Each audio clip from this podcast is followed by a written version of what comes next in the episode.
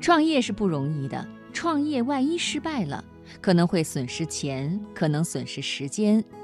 今天的读热点，我们来说说创业最大的损失是什么。我想问大家第一个问题：在任何一个生意中，什么是第一重要的？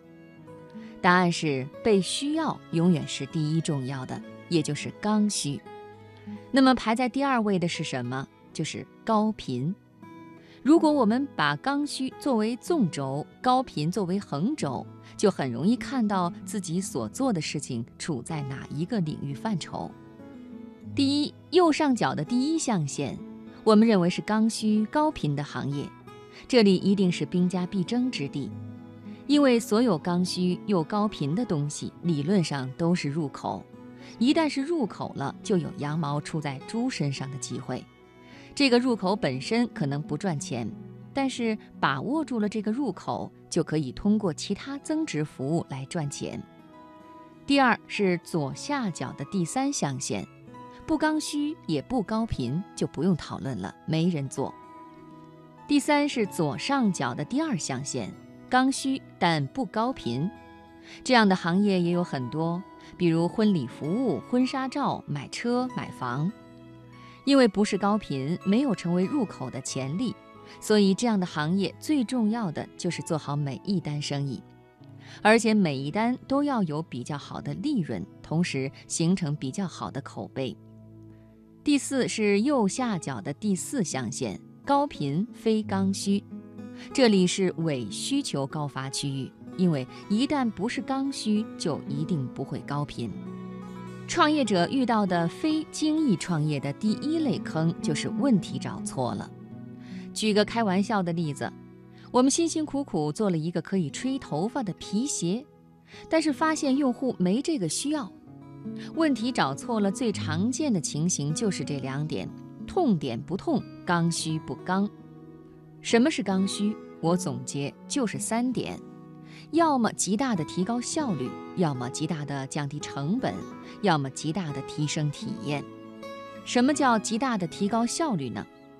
比如搜索引擎，我们今天已经很难想象没有搜索引擎之前大家怎么获取信息。图书馆还是问周围的朋友。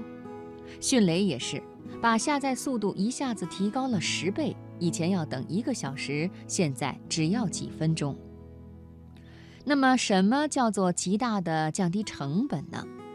比如工业机器人，一台可以承担四个工人的工作量，这四个工人一年的工资要二十万，但是一台机器人的成本可能就十万，而且这台机器人可以连续工作四五年。再说，什么是极大的提升了用户体验？大家可以看看 iPad，没见过工艺如此复杂，但是操作又如此简单，以至于小孩子都能够轻松上手的电子产品。如果能够做到上述中的任何一点，过去再牢固的用户习惯和再紧密的客户关系都会被你打破。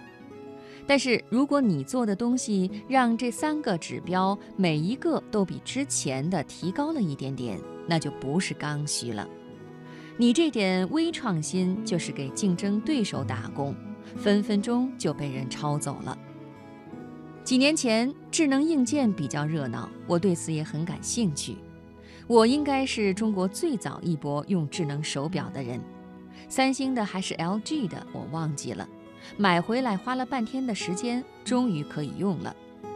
回头一想，这件事情其实就两个卖点。第一，你在跟人聊天的时候，如果来了一条微信，那直接看着手表就可以了。但是说心里话，这个需求不刚性，拿一下手机也并非难事。而且我有的时候可能还要回复一下，所以没怎么提高效率。第二，可以测心跳、心率，还有睡眠质量。然而谁睡觉还带着手表呢？而且，即使你告诉我昨天熟睡了四个小时，你有让我熟睡八个小时的解决方案吗？